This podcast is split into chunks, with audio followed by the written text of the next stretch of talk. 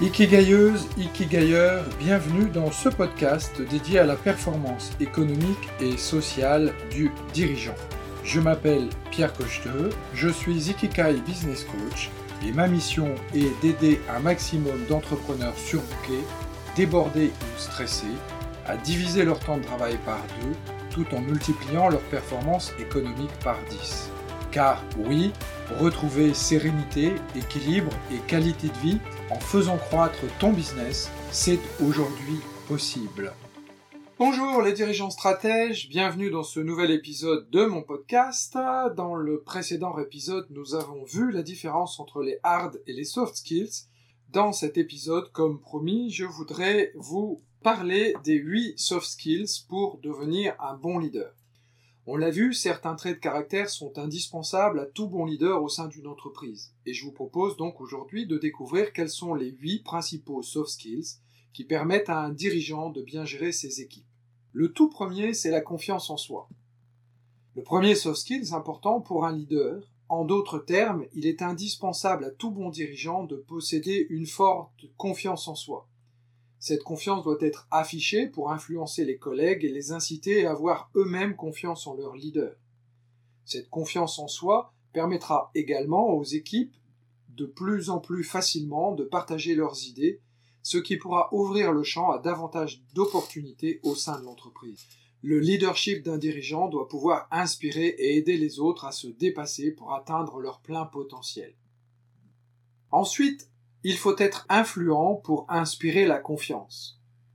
Il est également essentiel d'inspirer une grande confiance à ses équipes de travail, et cela passe notamment par l'éthique. C'est en effet une des qualités les plus appréciées chez les dirigeants. Un collègue se sentant en confiance et partageant les mêmes valeurs que son dirigeant sera d'autant plus fier et motivé de travailler dans cette entreprise. Le manager ou le leader doit posséder une bonne dose de charisme pour réussir à influencer ses équipes afin que ces dernières suivent une direction proposée. Plus que de l'influence. Un bon leader doit être inspirant pour ses collaborateurs. Cela peut notamment passer par une aisance à prendre des décisions ou encore à s'exprimer en public. Le leader doit avoir confiance dans ses convictions et il doit influencer une vision positive pour son équipe. Savoir communiquer avec son équipe. Évidemment, un bon leader doit posséder de bonnes compétences en communication, qu'elles soient orales ou écrites. Ce soft skill est primordial pour pouvoir transmettre le bon message. Ainsi, la communication est l'un des soft skills les plus importants pour un manager ou pour un dirigeant d'entreprise. Il doit pouvoir communiquer de manière claire et précise, et tout cela de façon professionnelle. Ces idées doivent être prises facilement par ses collaborateurs, que ce soit des employés, des collaborateurs ou même la clientèle. Savoir communiquer avec les équipes permet également de créer des relations solides avec ses collègues afin d'éviter d'éventuels conflits. Le troisième soft skills consiste à écouter son équipe et à la comprendre. Si le dirigeant d'une équipe doit savoir communiquer avec elle, il doit aussi savoir l'écouter et la comprendre. Diriger ne signifie pas simplement contrôler ou réprimander. Le dirigeant est également une personne qui doit aider et accompagner ses employés vers des objectifs fixés en faisant preuve d'humanité, d'humilité et de compréhension.